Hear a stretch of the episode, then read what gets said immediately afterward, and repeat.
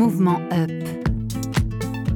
Soyez les bienvenus dans ce nouvel épisode de la Up Factory. On est là un an après avec une membre de notre promo 6, si je ne me trompe pas, en tout cas de la promo de l'année 2021. Elle s'appelle Ophélie. Ophélie, je vais te laisser te représenter euh, auprès de nos auditeurs, mais juste avant, je remets un peu de contexte pour ceux qui prennent l'épisode en cours. La Up Factory, c'est un programme d'incubation qui est porté par le mouvement Up Respect, mais aussi avec des partenaires qui sont Accenture, la mairie de Paris et Pulse. Nous accompagnons des entrepreneurs ou futurs entrepreneurs qui arrivent avec un projet qui est à l'état d'idéation. Ophélie, tu sors de la promotion de 2021, donc ça fait un an que tu as déjà développé ton projet. Et avant qu'on en parle, je me permets de me présenter. Je m'appelle Macha Bino, je suis la rédactrice en chef de Respect. Ophélie, c'est à toi. Merci Macha pour cette introduction. Alors, donc moi, je suis Ophélie Lemoigne et j'ai fondé le projet C'est Good. C'est Good.co. Euh, et C'est c'est un projet qui met en relation des associations qui ont des problématiques ou des enjeux sur la transformation euh, numérique avec des entreprises du secteur dans le cadre d'actions de mécénat. Donc en fait, l'idée, c'est de faire un transfert de budget, grosso modo, euh, en termes de mise en œuvre pour des projets de transformation numérique, et donc d'épargner ce budget et de continuer à l'allouer sur à l'impact direct de l'assaut en contribuant, euh, en bénéficiant pardon d'une d'une action de mécénat d'une entreprise. Donc moi je fais la mise en relation entre les deux. Donc je source les projets des assos, les besoins des assos, et de l'autre côté je vais chercher les entreprises qui correspondent et qui ont envie de s'engager. Le point intéressant là pour les entreprises, c'est que euh, je cible des entreprises de taille petites et moyennes. Et euh, pourquoi? Parce qu'en fait, euh, celles-ci, elles ont aussi envie de s'engager, bien souvent, et elles ne savent pas forcément comment faire. Elles n'ont pas forcément les moyens euh, financiers de faire un gros chèque de don. Et donc, c'est un beau, un beau levier de mettre leur métier au service de l'impact et de commencer à, à, devenir une entreprise responsable et solidaire par des actions hyper concrètes. Voilà. Je vais, j'ai des dizaines de questions à te poser, mais je vais t'en poser une première. Tu sors de la promotion, tu commences à tester ton projet. Qu'est-ce qui se passe en fait? Est-ce qu'il y a des grandes étapes que tu pourrais nous, nous partager euh, en tant qu'entrepreneur, mais même quand tu éprouves en fait ton offre, pour savoir est-ce que tu as continué à pivoter, à te questionner? Ouais, alors c'est clairement un, des pivots et des questionnements permanents. Euh, et je pense que c'est ce qui est sain dans le, dans le fait de ne pas, euh, de pas partir avec une, une, feuille de route déjà toute tracée, toute écrite et un projet qui est, euh, qui est déjà construit. et donc, en effet, moi, je suis sortie de la promo en juillet dernier et avec, avec déjà des, des preuves de validation de concept, donc déjà des, des projets qui étaient amorcés. et depuis, sur les six mois suivants, en fait, je fais des tranches de six mois donc c'est bien. Donc sur les six mois suivants, et on s'était reparlé euh, Tout à fait. au milieu de ces six mois, et en effet là, on passait en monétisation, donc il y a les premiers projets euh, payants qui sont rentrés, il y a les premiers clients réellement euh, de ces gouttes qui sont arrivés. Donc du coup, ça me permet d'évaluer le modèle et de le faire évoluer. Et donc ce modèle va évoluer parce que moi, je ne peux pas me dédoubler en fait. La problématique que j'ai aujourd'hui, c'est que je me rends compte que j'apporte beaucoup de valeur aux associations, mais que malheureusement, moi, je peux pas aller chercher euh, des millions de, partenaires. Donc, en fait, je vais créer une brique là qui va permettre aux associations de s'approprier ma méthode pour aller chercher euh, elles-mêmes les, les prestats dont elles auraient besoin si elles le souhaitent, en fait. Euh, donc, ça, c'est une, brique que je suis en train de, développer pour, venir aider un maximum d'assauts, finalement, avec, avec ces goods, parce que je peux pas mobiliser voilà, des centaines de, partenaires entreprises. Et finalement, quand un partenaire est mobilisé pour une asso, il n'est pas pour une autre. Donc euh, voilà, c'est pour ça va permettre de multiplier un petit peu l'impact du, euh, du système Good. Depuis juillet dernier, tu le dis, tu as quitté donc la promotion et tu t'es envolé de tes propres ailes. Ophélie, est-ce que tu es toujours seule? Est-ce que tu as prévu de t'accompagner d'une équipe? Ou est-ce que tu en es là dans l'organisation et le développement de ta structure? Alors, je suis toujours seule et je pense le Et c'est un souhait? C'est un souhait. Et du coup, je pense le rester pour l'instant et en j'ai pas, j'ai pas dans, mon, dans ma vision euh, un développement euh, d'équipe en fait pour l'instant. Euh, moi, je suis vraiment en phase. Moi, je suis très, j'ai besoin de savoir où je vais en fait pour pouvoir moi continuer à m'impliquer et impliquer d'autres personnes. Donc aujourd'hui, quand je vois qu'en un an, il y a eu beaucoup de choses qui ont avancé, enfin qui n'ont pas avancé, reculé, c'est qui ont avancé, on a pivoté, on a changé, enfin j'ai changé des choses, etc. J'ai dû m'adapter tout le temps. C'est un peu compliqué. Je me vois pas embarquer des gens dans cette histoire. Euh, sachant que voilà, moi, pour l'instant, je m'en sors seule. Euh, c'est aussi ce qui fait que le fait d'être seul, hein, soyons clairs, c'est ce qui fait que bah, je ne peux pas embarquer des milliards d'entreprises. mais c'est aussi ce qui me permet d'avoir euh, vraiment le niveau de service pour les assos qui est vraiment du sur-mesure. Finalement, moi, je me substitue vraiment pour l'association en tant que chargé de partenariat, en fait. Donc, je, je prends la, casquette du chargé de partenariat immergé dans l'association. Donc, on échange beaucoup avec les associations et je vais chercher un partenaire qui va répondre à à leurs besoins et à leur, euh, leurs enjeux et avec qui ça va matcher en termes de d'affinité aussi de d'impact. Mmh. Euh, donc voilà. Donc euh, l'objectif pour l'instant, j'ai pas vocation, j'ai pas une ambition de créer une, entreprise avec plein de collaborateurs, etc. Non, moi ce que mon objectif à moi c'est l'impact que je peux avoir moi. Si je peux après embarquer d'autres personnes, ce sera génial. Mais pour l'instant, j'ai besoin d'asseoir un certain nombre de points avant de, de passer à cette vision là. Et justement, dans les points que tu dois asseoir, est-ce qu'il y a aussi cette répartition que j'imagine tu dois avoir entre le développement commercial de, ton, de ton offre, mais aussi la production, en fait, des, des, du rendu de l'offre?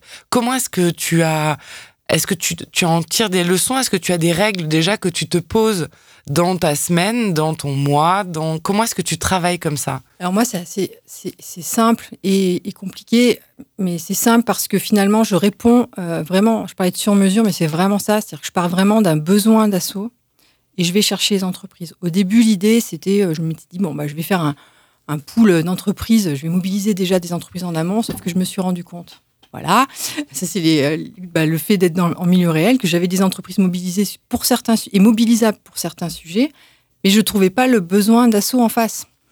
Donc c'est un peu compliqué. Donc du coup, c'est un peu un jeu de vase communicant. Il faut jongler entre d'un côté j'ai des besoins, d'un côté j'ai des personnes qui sont capables d'y répondre, et il faut pas frustrer ni les uns ni les autres, parce que euh, parce que moi pas mon objectif. C'est vraiment de faire de belles rencontres. Et donc le, le truc là, c'est vraiment j'ai quelques entreprises qui euh, soit attendent toujours des projets, soit viennent d'en avoir un an après. Alléluia.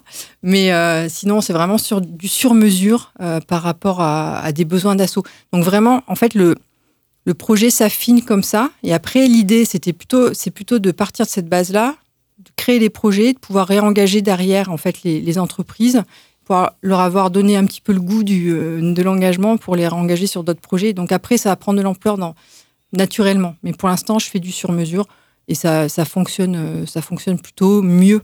Ça me permet d'être sûr de cibler euh, et d'avoir des réponses tout de suite et de voir euh, si ça match et on y va. quoi.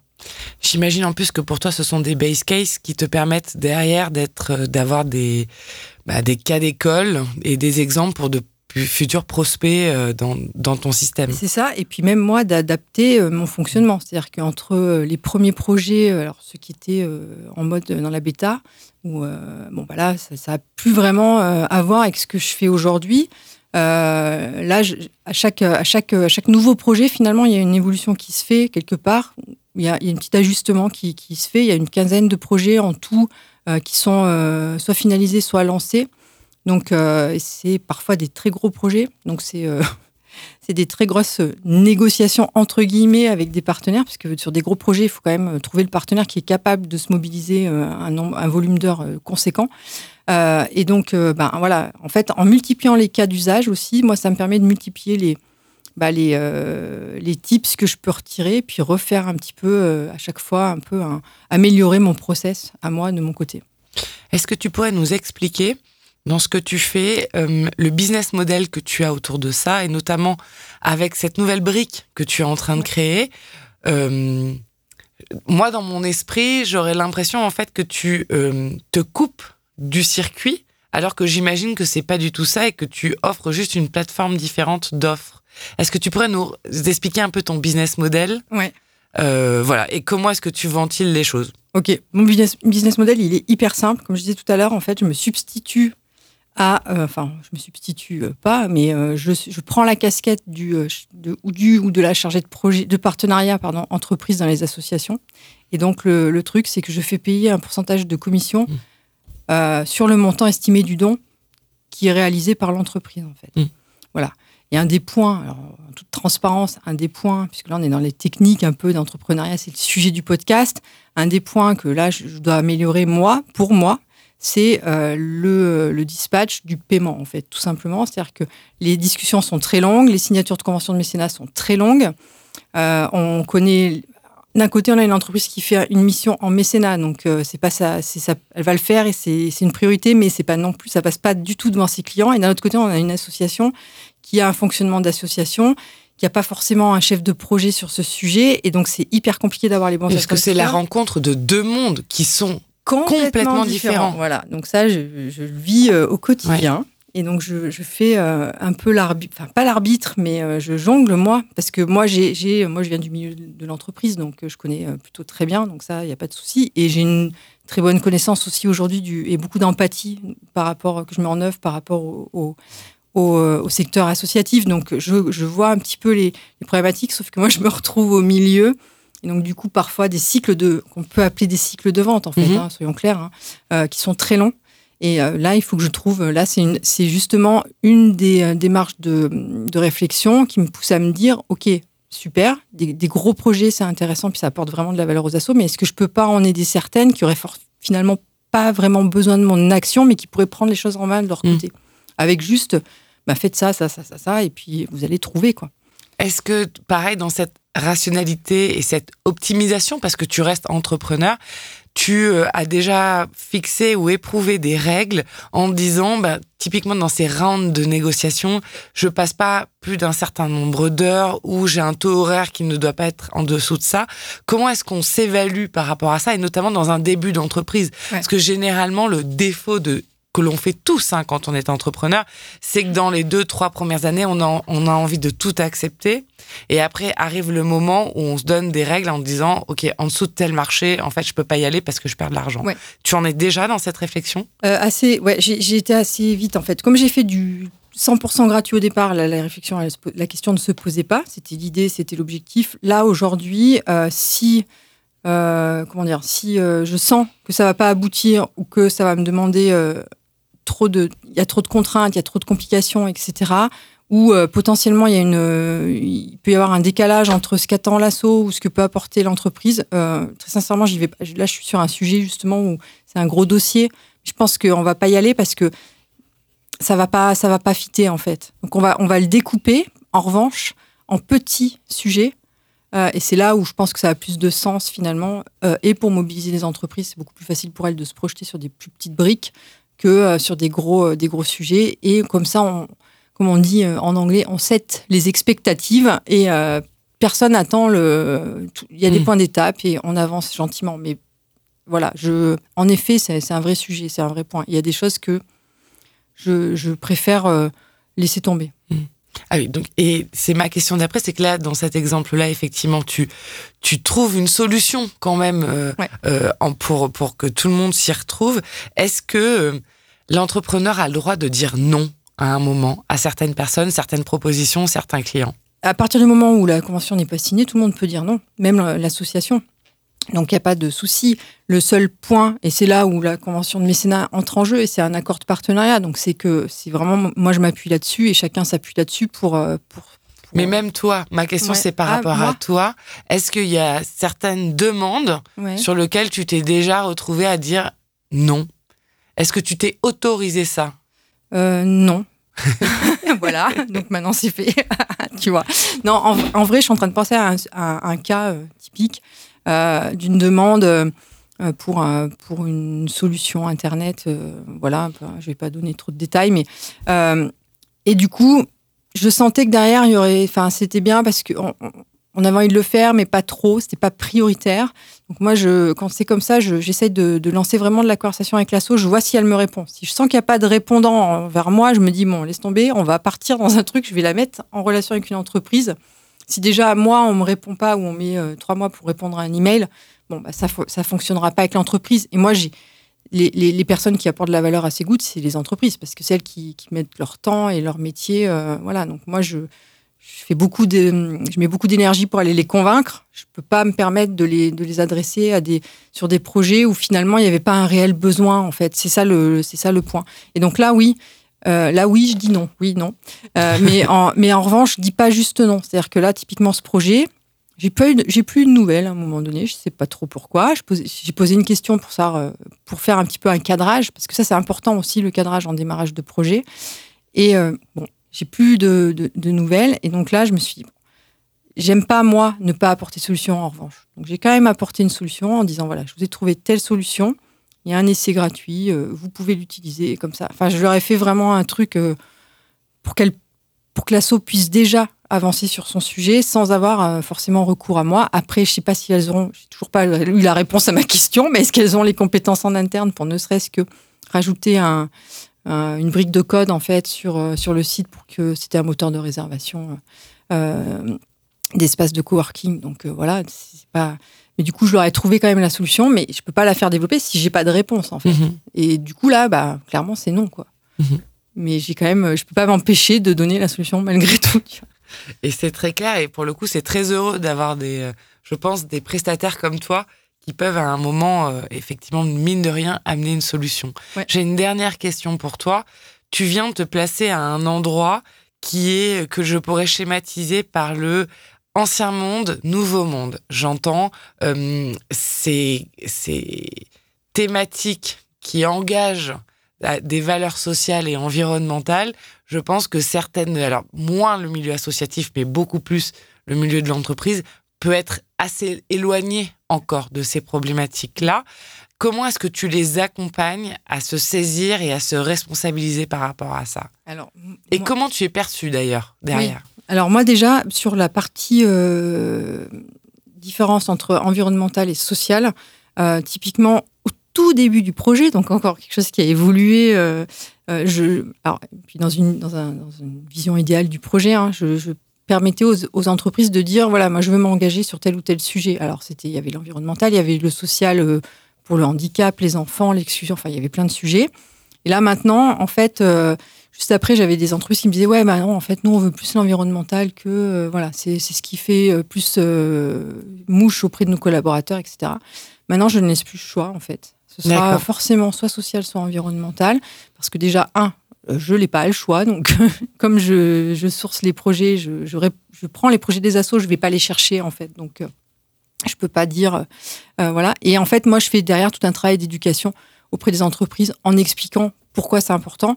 Et puis, euh, à terme là, de cette année, en fonction des projets qui vont être lancés, et moi, de la visibilité que je vais en avoir aussi, parce que ça, c'est un vrai sujet. C'est-à-dire qu'une fois que le projet est lancé, je suis suis plus dans le projet, moi. Donc euh, euh, là, c'est de pouvoir proposer aux entreprises en fin d'année d'avoir un récap de tout ce qu'elles ont fait et ce qu'elles ont mis en œuvre via ces goods en termes d'heures de mobilisation de collaborateurs, etc. pour pouvoir euh, que elles, puissent, elles puissent formaliser leur impact, parce que malheureusement, euh, dans les entreprises, euh, ce, qui, ce qui compte finalement, c'est ce qu'on peut compter justement. Donc, euh, et ça, c'est un peu, moi, ça m'énerve, mais C'est le comme fameux ça. report. c'est ça. C'est le reporting. Ouais, c'est ça. Donc bon, mais du coup, elles ont fait, elles ont un vrai impact avec les actions qu'elles mènent via gouttes. Donc ça, c'est parfait. Après, à moi de jouer le jeu en leur donnant des. euh, Et elles me le demandent pas parce que finalement, c'est des PME qui n'ont pas d'obligation de reporting extra-financier dans le cadre de la RSE. Donc c'est pas, c'est pas un souci. Mais au moins, je vais les préparer à ce, à ce, à ce cas-là. Pour finir et pour inspirer les gens, ton plus beau coup entrepreneurial de cette dernière année, est-ce que qui te qui te fait dire que l'entrepreneuriat c'est quand même sympa?